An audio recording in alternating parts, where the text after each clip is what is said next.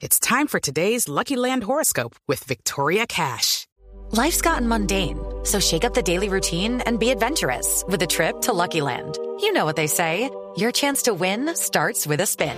So go to LuckyLandSlots.com to play over 100 social casino-style games for free for your chance to redeem some serious prizes. Get lucky today at LuckyLandSlots.com. Available to players in the U.S., excluding Washington and Michigan. No purchase necessary. VGW Group. Void where prohibited by law. 18 plus. Terms and conditions apply. Bueno, una de las eh, representantes a la Cámara que ha hecho una de las propuestas que más se ha discutido en los últimos días, incluso antes de Semana Santa, es María Fernanda Carrascal, quien llegó al Congreso de la República, entre otras cosas, eh, por haber estado muy activa, no en medios de comunicación, sino en los nuevos medios que son las redes sociales. María Fernanda Carrascal es lo que hablábamos en su momento como una influencer y que así se conoció eh, también ante la opinión pública y llegó a ser parte de la lista del pacto histórico. Y hoy nos acompaña porque una de sus propuestas, uno es la coordinadora de la reforma laboral, la suya, Mariana Palau, esa que usted está estudiando tanto, y dos, está proponiendo eh, este proyecto en donde las mujeres en Colombia tengamos eh, un día al mes cuando tengamos eh, problemas eh, con nuestro periodo menstrual. Hay mujeres que sufren muchísimo y que se, se, incapacitan para poder ir a trabajar. Pero para que yo no sea la que lo explique y de verdad sea la representante la que nos diga de qué se trata el proyecto, está con nosotros hoy conectada aquí en eh, Mañanas Blue. Representante Carrascal, bienvenida, gracias por acompañarnos, no solo por teléfono, sino también en video, que además de video sabe usted más que nosotros. Pues no tanto, Camila. Yo me vine a hacer, eh, digamos, como un espacio en las redes sociales gracias al activismo, más en las calles, en defensa de derechos humanos. Duramos más de 13 años en esto y esta es la primera vez que me lanzó a un proceso electoral. Quedamos en la lista cerrada del Pacto Histórico en Bogotá. Fui la primera mujer de la lista. Orgullosamente, gracias a un trabajo, como le digo, en defensa de derechos humanos. Hicimos muchas campañas por la paz, anticorrupción no al Grupo Aval, que fue también tan comentado este boicot justamente por los hechos de Odebrecht, entre otras cosas. Así que bueno, camino recorrimos mucho para llegar hasta acá y hoy lo recorremos no solamente por el trabajo decente, y por eso soy la coordinadora ponente de la reforma laboral, sino también por las mujeres. Necesitamos reducir las brechas de desigualdad que hay en este país, que empieza no solamente por los derechos sexuales y reproductivos, de los que usted y yo también hemos hablado en otras ocasiones, en otras oportunidades, sino también en la autonomía económica para las mujeres. Así que esta reforma que defendemos en este momento y que los colombianos y colombianas representaron en sus urnas, 11 millones y medio, eligieron que esto fuera posible, eh, lo que busca justamente reducir esas brechas. Autonomía económica para las mujeres, la posibilidad de que tengamos eh, que flexibilizar eh, nuestros horarios para poder conciliar nuestra vida personal y los trabajos del cuidado, que como usted sabe, la mayoría de la economía del cuidado, de los trabajos del cuidado están en manos de las mujeres y nuestros trabajos. Representante, pero precisamente sobre eso que usted está diciendo, que lo que se busca es acortar esa brecha que existe entre los hombres y las mujeres en el mundo laboral. Esta nueva propuesta que usted trae a la mesa y que es eh, el día, no, sé cómo lo han titulado, como el, el, día por la menstruación, no sé exactamente cómo se llama el, el proyecto, ¿sí ayuda en eso? ¿Sí ayuda en acortar esa brecha entre hombres y mujeres? Porque muchos eh, economistas podrán llegar a decir o muchos estudiosos dirán, oiga, eso lo que va a hacer es afectar a las mujeres porque ahora cuando vayan a contratar a un hombre o una mujer van a decir, bueno, pero esta queda embarazada, entonces se va de licencia de maternidad. Bueno, pero esta entonces me va a pedir eh, día de, la menstruación, entonces eh, yo voy a preferir contratar a un hombre que a una mujer. Ese estudio usted ya lo ha hecho específicamente y explíquenos en qué consiste el proyecto, porque yo pues yo no lo tengo tan claro. Bueno, Camila, imagínense que nos encontramos en todo esto con que en Colombia no hay datos tan claros sobre la menstruación, siendo un proceso, digamos, natural, un proceso eh, biológico que sufrimos las mujeres en nuestra etapa reproductiva. Pero en el 2002 el DANE hizo el primer estudio sobre menstruación y lo que determinó es que 17.3 millones de mujeres, de personas, eh, menstruamos en Colombia, personas que estamos entre los 10 y las 55 años de edad, lo que quiere decir que somos 36% de la población las personas menstruantes. Eh, pero espéreme un segundo, espéreme un segundo que ahí me parece importante. ¿Usted por qué dice personas menstruantes y no mujeres? Que eso sí me molesta. Yo soy de las que le molesta enormemente porque me parece que ya que hablamos de mujeres, eso es como anular a la mujer, porque la que menstrua es la mujer, no el hombre. Entonces, ¿por qué decimos personas menstruantes y como que nos desaparecemos el término de mujer de ahí de paso del discurso? Eso es muy interesante, Camila, porque además ha sido un debate que se ha dado en todos los países donde se está tratando este tema. En Francia está prácticamente a punto de ser aprobada y también se habla de lo mismo. En España, que se acaba de aprobar también, se suscitó este debate. En México, igual, que también se acaba de aprobar y en otros países. ¿Qué pasa? Nosotras siempre hablamos de mujeres y personas gestantes. No anulamos a las mujeres, pero sí incluimos a otras personas. Ahora que hablamos de género y hablamos de sexo, entonces, ¿cuáles son las personas? Eh, las personas menstruantes son las personas que conservan sus ovarios, conservan su útero, por tanto pueden menstruar, pero no se identifican su identidad de género, no es como mujer, sino como hombre, es decir, hombres trans. Los hombres trans que, que conservan, repito, sus ovarios y su útero pueden seguir menstruando, incluso pueden quedar en embarazo. Por eso es que incluimos estas dos. Y las incluimos sencillamente porque la Corte Constitucional, porque hay jurisprudencia que incluye a las personas trans y nosotros, yo soy legisladora, Camila, y esto me gustaría que los oyentes y las oyentes lo tuvieran en cuenta. Más allá de las posiciones personales de cada uno de nosotros, de nosotras, ustedes las pueden tener, sus decisiones personales, pero yo soy legisladora, yo tengo que propender por darle más derechos a las personas, por incluir a las personas, no por quitarles a unos para darles a otros. Debemos garantizar derechos desde la legislación. Ah, pero entonces en la legislación ustedes están anotando mujeres y personas menstruantes. Así es como dice el texto. Así dice. ah, perfecto. Es que para mujeres y personas. Ah, no, es que como usted estaba explicando y dijo personas menstruantes, dije, pero ¿por qué me quitaron a las mujeres de ahí? Si las que menstruamos somos las mujeres. No, Camila, para nada. Las mujeres menstruamos y estamos claras, por ejemplo, en el, eh, le estaba comentando yo a usted que el estudio del 2002, 2022, perdón, del DANE, que habla sobre menstruación, habla que hay personas entre los 10 y los 55, no hablemos de personas menstruantes, sino personas. Personas entre los 10 y 55 años eh, que menstruamos somos 17.3 millones de personas, 36% de la población y como ustedes saben, el en el total de la población las mujeres somos el 52%, entonces no es un tema menor hablar de menstruación y este y este proyecto de ley en específico busca que se resignifique la menstruación que hablemos sin eufemismos de la, de la menstruación, no es la cosita, no es la regla, no es el periodo, no es el pacho y como le dicen hay 50 mil excepciones. Queremos que se hable directamente porque es un tema de salud pública. Camila, la inseguridad, la inseguridad a la hora de menstruar, no solamente en el trabajo, en nuestros hogares, en los colegios, por ejemplo, hace que muchas niñas deserten de sus actividades, que muchas mujeres deserten de Pero sus eso actividades. yo lo, eso yo lo entiendo, representante, sin lugar a dudas, y creo que hay organizaciones que han venido trabajando en desmitificar ese tema de la menstruación y en que se pueda hablar y quitarle los prejuicios. Pero eso que tiene que ver con, con el proyecto, que el proyecto dice y, y concretamente es un día al mes las mujeres pueden definir si no van a trabajar porque tienen eh, la menstruación. ¿Es, ¿Es así? ¿Es un día al mes que cualquier mujer? Sí, es cualquier mujer, Carla, pero ya le voy a contar qué reflexiones hemos venido teniendo como, como, equipo, hemos venido teniendo en los debates públicos y demás. Eh, es un día, lo que contiene como tal el proyecto es que las mujeres pueden tomarse que estén menstruando incapacitantes o con dolores muy fuertes.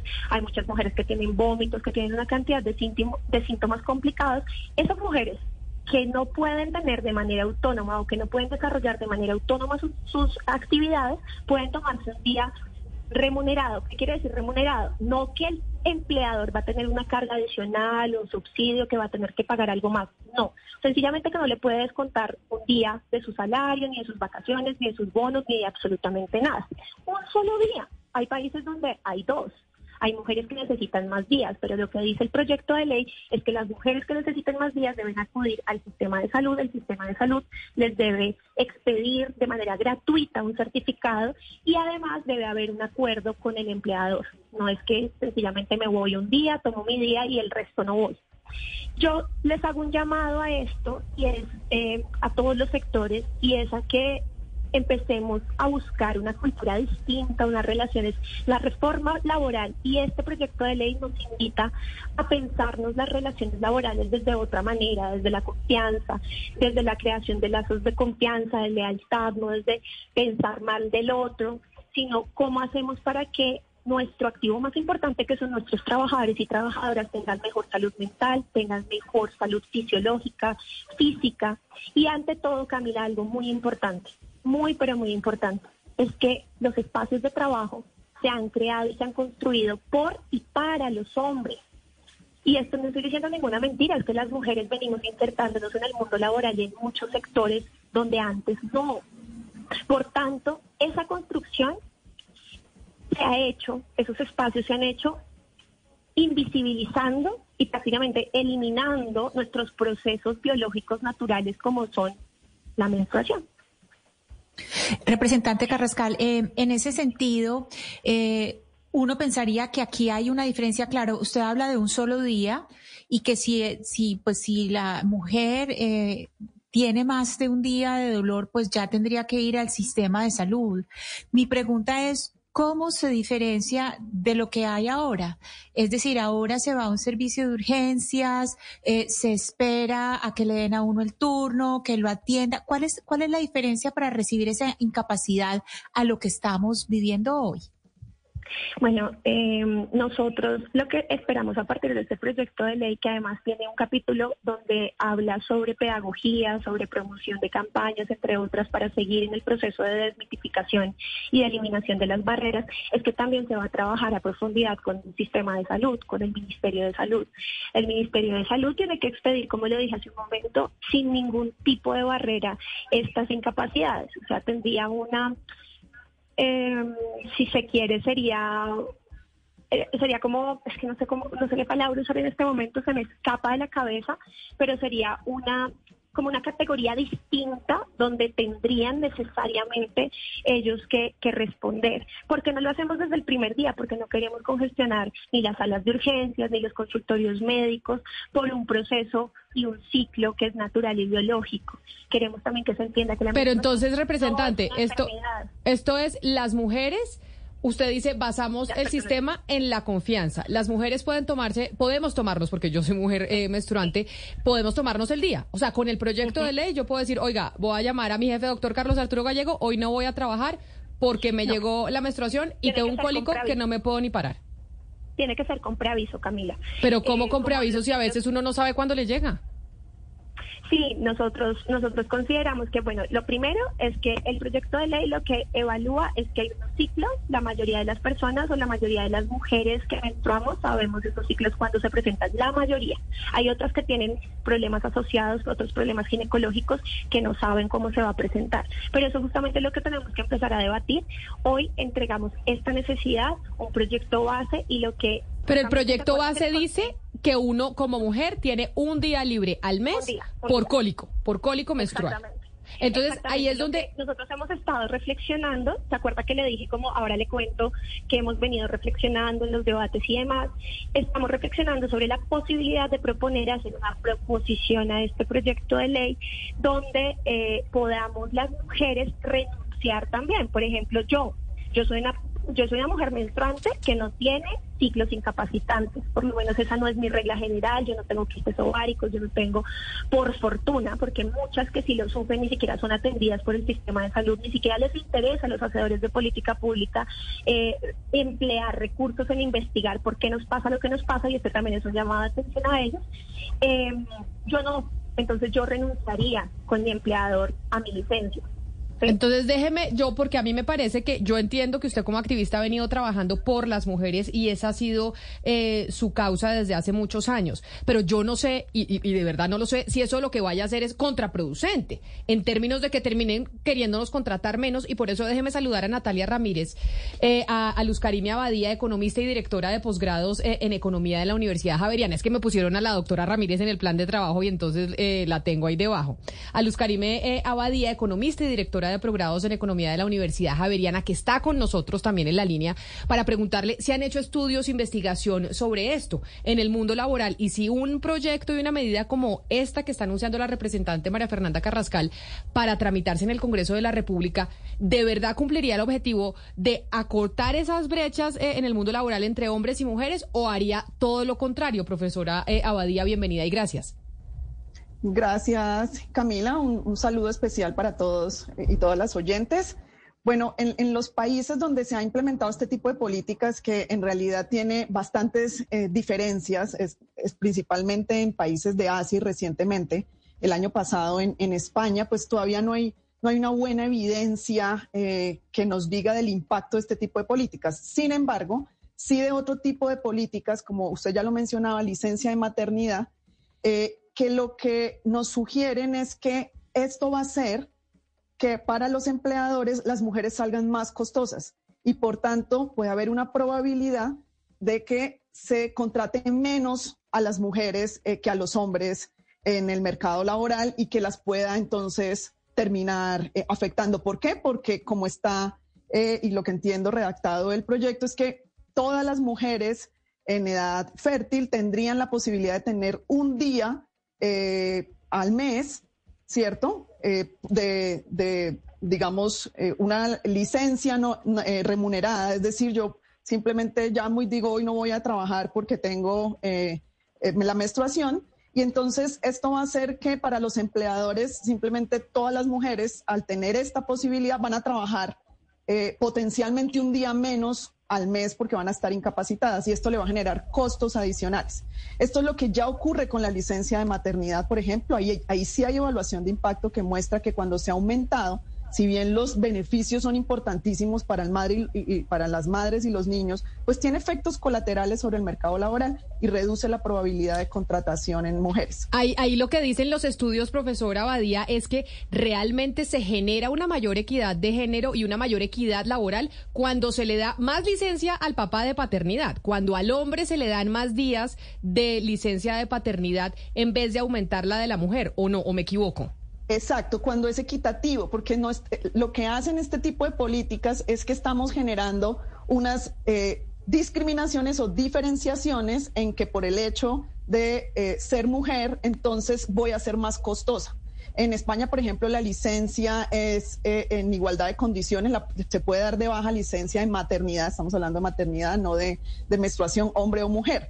Eh, y en el caso de España, eh, la propuesta de la licencia eh, por menstruación dice que es para solamente para aquellas mujeres que con una certificación médica ya previamente se sepa que tienen menstruaciones dolorosas o incapacitantes. No es para todas las, las mujeres. Eso, eso marca una, una diferencia. Hay, por ejemplo, en Japón algunos datos, no es una evaluación de impacto, pero hay unos datos que son interesantes y muestra que eh, por ejemplo, las mujeres calificadas, las educadas, las que están en unos cargos más altos, se abstienen de pedir esta licencia porque sabe que esto las puede perjudicar en términos de sus ascensos, eh, porque los empleadores ya saben que los empleadores van a castigar este tipo, este tipo de prácticas. Entonces, si bien el proyecto dice que no va a ser más costoso porque eh, ya digamos es un día de trabajo que no se puede descontar, que ya debería estar pago, pues no lo va a trabajar y sí va a salir eh, más costoso, lo cual puede hacer que se contrate menos a mujeres eh, en trabajos formales y es, eh, sería algo que tocaría revisar con, con, mucho cuidado porque eso es lo que muestra la en, e, evidencia. En España, y quiero preguntarle a la representante, en España, en donde pues se tiene el modelo, en donde recientemente se aprobó un proyecto similar, quien paga la licencia es el Estado es el que, el que, el que paga e, ese día en particular.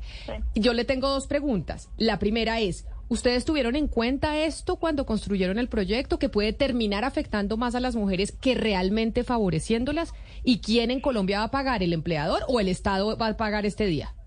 Como en España. nosotros tenemos en cuenta, eh, en la construcción de este proyecto participamos, eh, pues nos invitan también desde la UTL del representante Pedro Suárez Vaca, con quienes estamos, con quien estamos liderando esto, el representante de la Cámara por Boyacá del Pacto Histórico también.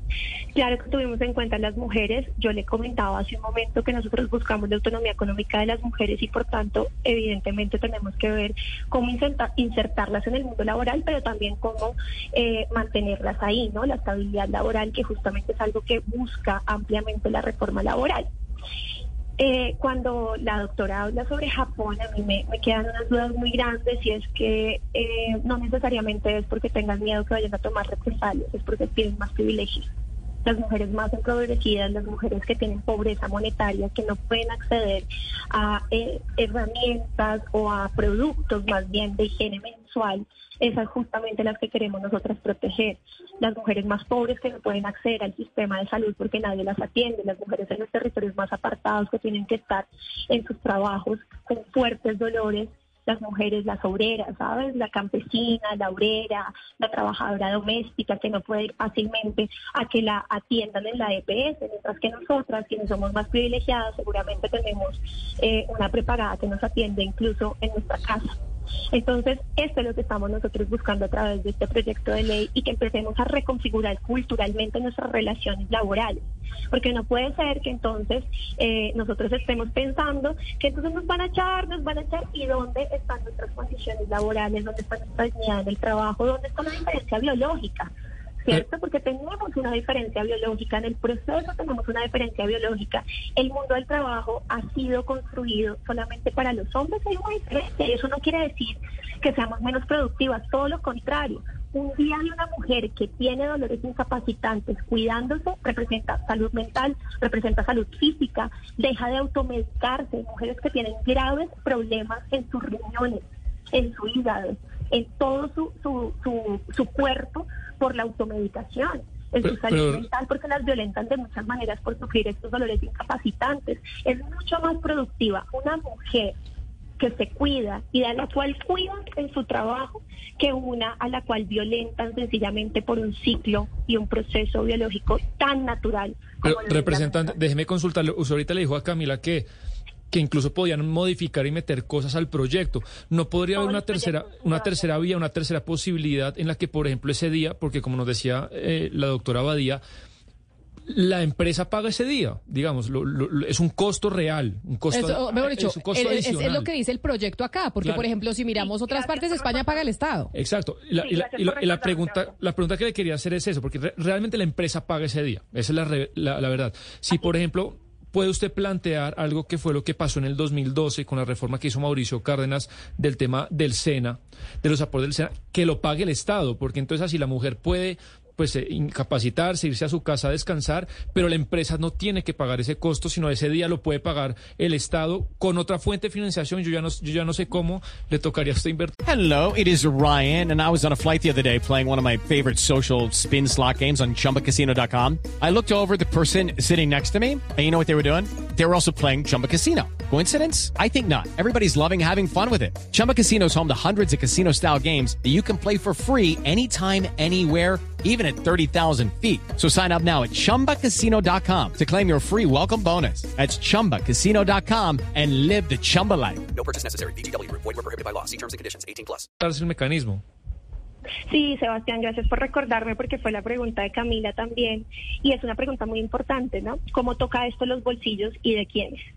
Es muy importante eh, saber que como este es un tema de género tan trascendental y es un tema tan importante eh, para la dignificación del trabajo y de espacios más seguros, más dignos de trabajo, pues también tiene unas consecuencias.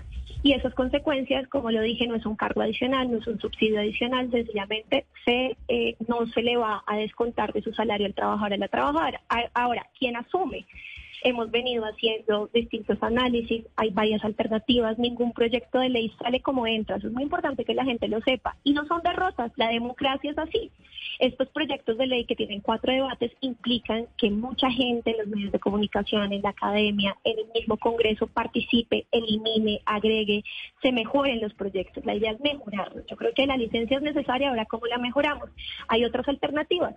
La suma el empleado, la asume el Estado completamente o se asume de manera mixta. Incluso eh, vimos una, una propuesta de alguien que decía, ¿y por qué no la asume la ARL?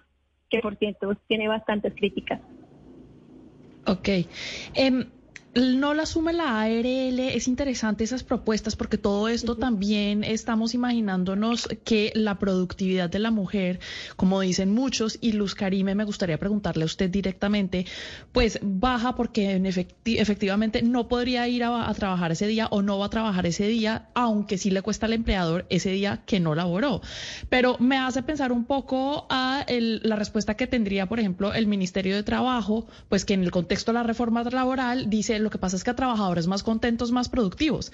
Entonces, pues usted me disculpa si yo estoy aquí elucubrando, imaginándome cosas locas, eh, señora Luz Karime Abadía, pero es posible que la mujer que no es productiva el día que va adolorida a causa de sus cólicos menstruales a trabajar pueda ser más productiva el resto de los días o los días alrededor de ese día si no va ese día y se puede quedar en la casa cuidándose?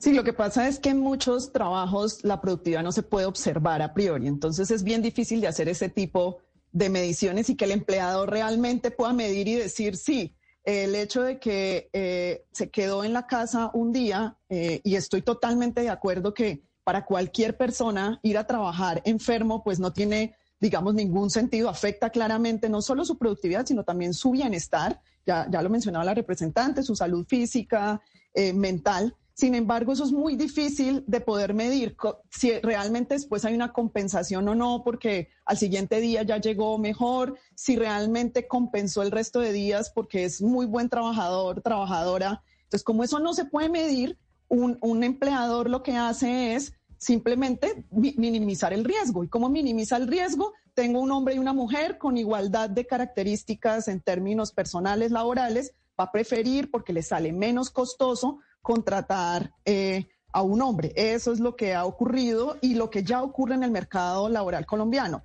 Hay brechas enormes, eso sí ya está medido en cuanto a que, por ejemplo, mujeres y hombres con las mismas características, las mujeres ganan menos, eh, entre el 10 y el 22% menos por discriminación estadística. ¿Esto por qué es? Porque por aspectos culturales las mujeres eh, en promedio son las encargadas de las labores del cuidado, de las tareas del hogar. Entonces, a todas estas brechas se le está sumando un, posible costo adicional que van a ver los empleadores y la preocupación es que esto afecte las probabilidades de empleo formal para las mujeres y amplíe las brechas que ya tenemos. Ya la tasa de desempleo es muchísimo más grande en Colombia para las mujeres que para los hombres, la tasa de participación también. Entonces, eh, digamos que este proyecto es bien interesante porque pone sobre la mesa unos temas que son muy importantes, estoy de acuerdo en eso, en términos de género, de salud física y mental para niñas y mujeres, pero hay que tener en cuenta que hay efectos colaterales negativos eh, y que deberíamos entonces ver cómo se van a mitigar. Es que eso es lo que a mí me da temor, que un proyecto que busca realmente trabajar por las mujeres, por la equidad de, género, pues termine haciendo todo lo contrario, porque si uno hace unas matemáticas básicas así eh, de tienda, si el salario mínimo está a un millón trescientos mil pesos más o menos, y resulta que tenemos 23 días laborables en, el mes, pues a un, hombre terminaría costando 56 mil 548 pesos al día, mientras una mujer terminaría costando 59 mil 118 porque la mujer no trabajaría 23 días, sino trabajaría eh, 22, Claudia, que son pues algunas de las críticas, por ejemplo, que se le hacen al proyecto de la representante María Fernanda Carrascal. Y otra de las críticas, Camila, de personas que incluso como la representante Carrascal también trabajan por la equidad de género, tiene que ver con que consideran que este proyecto lo que hace es desviar la atención sobre lo que produce que muchas mujeres tengan menstruaciones con dolores incapacitantes. Es decir, eh, escondería la, digamos, asumiría que la, que la menstruación puede ser dolorosa y que pueden eh, vivir así y que por lo tanto si me van a contratar, pues me tienen que dar eh, el día cuando yo lo pida, eh, en vez de enfocarse mejor en que las mujeres que tienen este tipo de dolores tan fuertes, pues reciban un diagnóstico a tiempo, reciban un tratamiento a tiempo y no tengan que perjudicarse laboralmente por cuenta de esto. ¿Qué dice usted a estas críticas, representante Carrascal? Claudia, muchas gracias. No había, la verdad, no había leído esa crítica, todo lo contrario. Había leído críticas más eh, alabanzas, pues, aplaudiendo este proyecto justamente porque pone de presente no solamente la menstruación como un ciclo vital, sino también que nos pone a conversar sobre la necesidad de revisar cuáles son nuestras enfermedades ginecológicas. De hecho, en todos los espacios se está hablando de eso. ¿Qué hacemos? ¿Cómo lo hacemos? Los hacedores de política pública sí se están preocupando por esto. De hecho, nosotros en el proyecto también promovemos una política pública integral de menstruación segura, pero eso evidentemente tiene que ir de la mano no solamente de pedagogía, de información, sino también de esfuerzos desde el sistema de salud. Entonces, eh, también tenemos una propuesta que de hecho surgió hace poco leyendo otros proyectos de ley y escuchando más voces, y es que las mujeres tengan la posibilidad, las mujeres trabajadoras, de ir un día hacerse la citología y la mamografía. Esos sí son temas preventivos, por ejemplo. Pero reconocer que tenemos la menstruación, que menstruamos y que puede ser doloroso, para nada tiene por qué cambiar eh, nuestra preocupación sobre el mercado laboral de las mujeres. Además, Déjenme decirles, yo he visto muchísimas críticas, sobre todo de hombres, sobre todo de hombres, y aquí no les voy a decir es que no pueden opinar porque no menstruan, pero lo que sí me parece muy interesante es que hoy sí se preocupen por el mercado laboral de las mujeres, pero cuando nosotros les hablamos de la redistribución, del reconocimiento, de las labores del cuidado, que pegan el grito, ¿cierto? Cuando les hablamos sobre la diferencia salarial, sobre la reducción de la brecha salarial, pegan el grito. Yo quisiera ver a estos hombres diciendo, hombre, no me pagues tanto, págame lo mismo que le pagas a esta mujer que está aquí al lado cumpliendo la misma labor. No pasa. Cuando nosotras queremos ascender en nuestros trabajos, nos tienen el famoso techo de cristal. No pasa. Entonces yo sí quisiera que habláramos de otras condiciones laborales, la estabilidad laboral reforzada, qué pasa con las personas que están embarazadas, con las mujeres que tienen discapacidad, que cuidan personas con discapacidad, entre otras. Eso lo estamos abordando con la reforma laboral.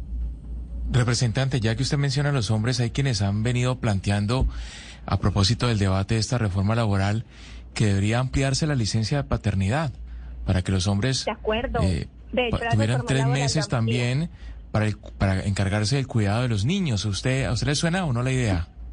Claro, por supuesto que sí, de hecho es una de las banderas que nosotros tenemos, lo vamos a defender muchísimo dentro de la reforma laboral, se amplía a 12, quisiéramos que fuera igualitaria, quisiéramos que fueran 16 semanas para hombres y para mujeres para ahí sí poder redistribuir las cargas del cuidado, sin embargo, la reforma laboral, la concertación que se pudo hacer, ustedes saben que esa fue una concertación tripartita entre empresarios, Estado y trabajadores y la concertación a lo que se pudo llegar es que sean 12 semanas. Ahí vamos avanzando en términos de paridad y reconocimiento de las labores del cuidado. Permítame saludar al eh, director médico de la Federación Colombiana de Obstetricia y Ginecología FECOLS SOC, que es el doctor Jimmy Castañeda, precisamente para tener la visión médica y las estadísticas al respecto. Doctor Castañeda, bienvenido a usted. Mil gracias por aceptar también sumarse a esta conversación de un proyecto de ley que ha estado eh, discutiéndose mucho en los últimos días. Gracias por atendernos. Sí, muy buenas tardes. Eh, muchas gracias por la invitación. Doctor Castelleda, eh, en términos estadísticos, en Colombia, o yo no sé si eso se puede extrapolar también a, las mujeres en general en el mundo, ¿qué porcentaje de mujeres que menstruan tienen eh, condiciones de incapacidad de verdad porque el dolor no les permite hacer nada más? Bueno, se calcula que aproximadamente el 20% de mujeres pueden tener eh, hasta el 20% de mujeres pueden tener síntomas significativos eh, que valoramos eh, en lo que es calidad de vida, alteración de calidad de vida y que definitivamente podrían, podrían tener dificultades para su actividad usual, ya sea laboral o u otro tipo de actividades. No, no necesariamente ese 20% son personas que médicamente van a estar incapacitadas. Probablemente el porcentaje sea menor. Y aquí es donde viene una de las cosas importantes cuando se habla de alteraciones durante la menstruación y es eh, la efectividad de las intervenciones médicas en el sentido de valoración del problema, eh, tratar las causas que están generándolo y cuando eso se logra, pues el porcentaje eh, definitivamente es menor de mujeres que a pesar de tratamientos eh, eh, tienen alterada su calidad de vida o la posibilidad de hacer una actividad usual de manera adecuada durante esos días. Le preguntábamos a la representante María Fernanda Carrascal, empezando la entrevista, cuál era la diferencia entre lo que propone el proyecto y lo que pasa hoy en día. Ella dice que las mujeres pues tendrían el día libre todas ellas, todas, todas ellas un día al, eh, al, mes. ¿Cómo funciona hoy? Es decir, las mujeres que están dentro de ese 20%, usted dice que el 20% no tienen eh, incapacidad de verdad para poder laboral, digamos que son el 10%. Ese 10%, esas mujeres incapacitadas, eh, ¿se incapacitan realmente por cuántos días? ¿Uno, dos, tres? para saber si ese día sería suficiente. ¿Cuál es la, cómo funciona hoy para esas mujeres que tienen eso y que sufren de eso, mejor dicho? Sí, lo que pasa es que esto es algo muy individual, o sea, es muy difícil decir un número de días, pero sí hay mujeres que, que un día no es suficiente.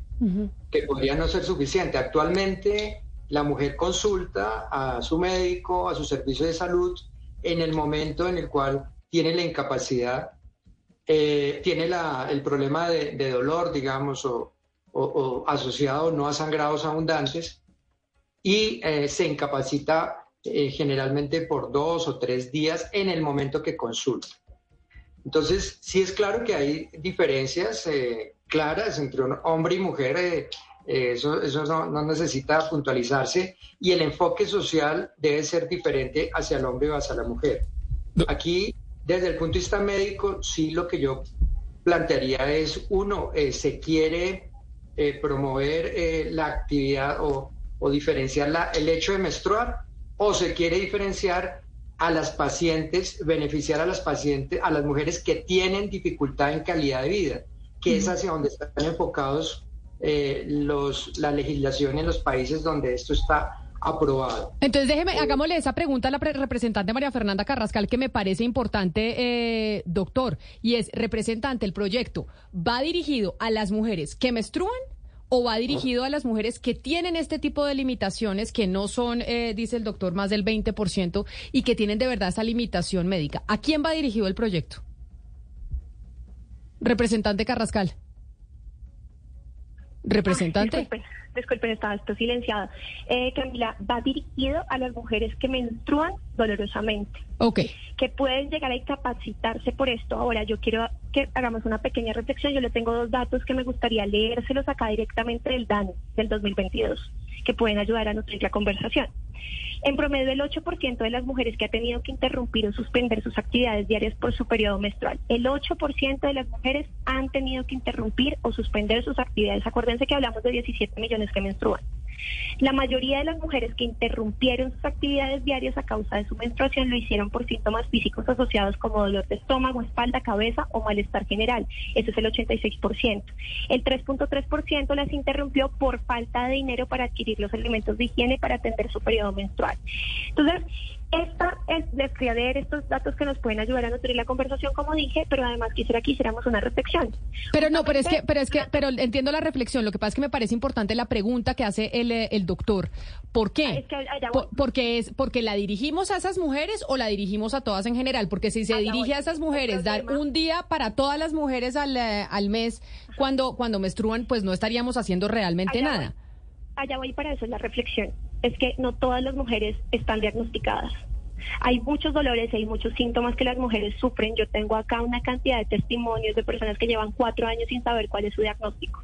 Por eso también hacía hace un rato otra reflexión y es los hacedores de política pública, los presupuestos públicos, las naciones, los científicos y demás no están preocupados en normalizar nuestros dolores.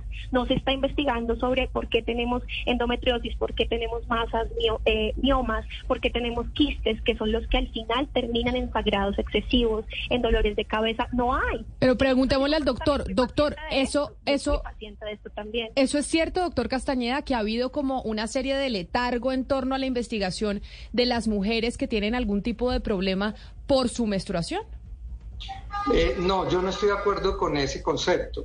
Y yo quisiera hacer un paréntesis porque hay una tendencia importante a que no haya un apoyo técnico eh, válido en el desarrollo de algunos eh, de algunos proyectos de ley. Eh, y pues, pues en, este caso, que es algo que atañe directamente y creo que el ente eh, más válido técnicamente hablando en el país, pues es la nuestra, la que yo represento, la Federación Colombiana de Obstetricia y Ginecología. Entonces, respecto a si hay, ha, habido investigación de endometriosis, de miomas, de quistes, por supuesto que sí viene habiendo investigación a través de, de, de en el mundo, eh, se viene trabajando fuertemente. Eh, lo que pasa es que, como en muchas eh, situaciones y enfermedades del ser humano, pues la, investigación llega después de años posiblemente a las causas porque no todo es tan sencillo. Hay mucho que nos falta por conocer del cuerpo humano. ahorita sobre todo el de las mujeres, doctor, porque a las mujeres ni siquiera doctor, sobre todo el de las mujeres, porque si usted se acuerde, le voy a poner un caso muy claro que fue durante la pandemia. Durante la pandemia no se investigó lo que generaba en el ciclo menstrual de las mujeres hasta que empezó a pasar. los síntomas no nos pasan igual, usted lo sabe. Por ejemplo, un infarto no le da igual a un hombre y a una mujer, pero nunca se investigó cómo nos da a nosotras como mujeres. Sí hay una diferencia y sí hay una brecha, usted lo sabe. Yo, permítame, yo, yo no estoy de acuerdo con usted porque sí se investigó. Tenga en cuenta, eh, hay muchas publicaciones científicas de, de, los efectos menstruales de la vacuna, pero tenga en cuenta cómo fue el desarrollo de la vacuna que fue sobre el camino y que... Fue después, porque las mujeres empezaron a denunciar. Perdóname. Pues fue después y fue porque las mujeres empezaron a denunciar que había ciclos distintos, pero la ciencia no hace estudios diferenciados muchas veces. No, cuando se revisa literatura internacional como es lo, la, la, forma en que yo puedo darle datos en revistas científicas, evidentemente sí se investigó. Y se investigaron no solamente esos efectos, sino otros eh, asociados a las vacunas, pero creo que ese no es el ejemplo eh, ideal porque recuerden cómo se desarrollaron las vacunas que fueron a la carrera y que muchos de los eh, impactos en, sus, en la salud tuvieron que verse por el camino porque había una situación definitivamente mucho más complicada como fueron todas esas muertes que ocurrieron. Entonces yo creo que ese no es el ejemplo. Mi reflexión va solamente no, no quiero plantear que la posición nuestra es estar, o, obviamente estamos de acuerdo en promover eh, la salud de la mujer, en generar beneficios en esas diferencias que hay entre, entre, entre los sexos porque no son iguales, eh, sino mi reflexión está en que probablemente si estamos apoyados por la parte técnica, científica, que es lo que, lo que represento, probablemente podemos tener mejores eh, impactos eh, en, en, la mujer. Ahora, que sea una ley que defienda o que quiera promover la menstruación o una ley que quiera promover las pacientes que se ven afectadas, no está en mi resorte eh, favorecer una u otra, simplemente estoy clarificando. Claro que es necesario mejorar, pero esto hay que hacerlo de una manera integral. Hay que promover la atención de las mujeres, promover el diagnóstico, promover la parte terapéutica, como lo promueve, por ejemplo, la ley recién aprobada sobre la endometriosis, que es una de las causas, eh, digamos, más importantes relacionadas con los problemas de dolores menstruales. Eh, eso de manera integral probablemente tiene más impacto. Si es una ley que promueve la incapacidad eh, eh, digamos, de manera beneficiando a la mujer en su entorno laboral, eso es diferente. Eso no te, yo no tengo eh, ninguna eh, opinión en contra de eso, ni mucho menos. Pero si lo que queremos es esas mujeres que no están diagnosticadas, que hay que darles una terapéutica, hay que promocionar una serie de actividades en atención, en acceso, para que eso suceda. Y muchas de esas mujeres no solamente van a mejorar su calidad de vida, sino van a poder tener una actividad laboral eh, adecuada. Pues son los tres puntos, las tres posiciones. Queríamos conocer la propuesta de la representante de la Cámara, Faria Fernanda Carrascal, precisamente sobre este día libre para las mujeres eh, menstruantes. Lo que dice una economista como Luz eh, Karime Abadía, quien es la directora de posgrados de Economía de la Universidad Javeriana, que menciona que esto puede tener un efecto contrario realmente en el mercado laboral de las mujeres. Y el doctor Jimmy Castañeda, que es el director médico de la Federación Colombiana de Obstetricia y Ginecología, que yo parafraseando un poco al, doctor Castañeda diría, tal vez el proyecto no contó con el soporte científico que requieren este tipo de iniciativas para poder de verdad eh, llegar eh, mucho más lejos. Yo a los tres quiero darles las gracias por habernos acompañado y por habernos ayudado a entender desde diferentes puntos de vista y ángulos importantes esta iniciativa que se quiere discutir en el Congreso de la República y que podría incluso llegar a sumarse, si no eh, a la reforma laboral, porque eso podría llegar a suceder. Step into the world of power, loyalty and luck. I'm gonna make him an offer he can't refuse. With family, cannolis and spins mean everything. Now, you wanna get mixed up in the family business. Introducing The Godfather at ChumbaCasino.com. Test your luck in the shadowy world of The Godfather slot. Someday, I will call upon you to do a service for me. Play The Godfather now at ChumbaCasino.com. Welcome to the family. No purchase necessary. VGW Group. Void where prohibited by law. 18 plus. Terms and conditions apply.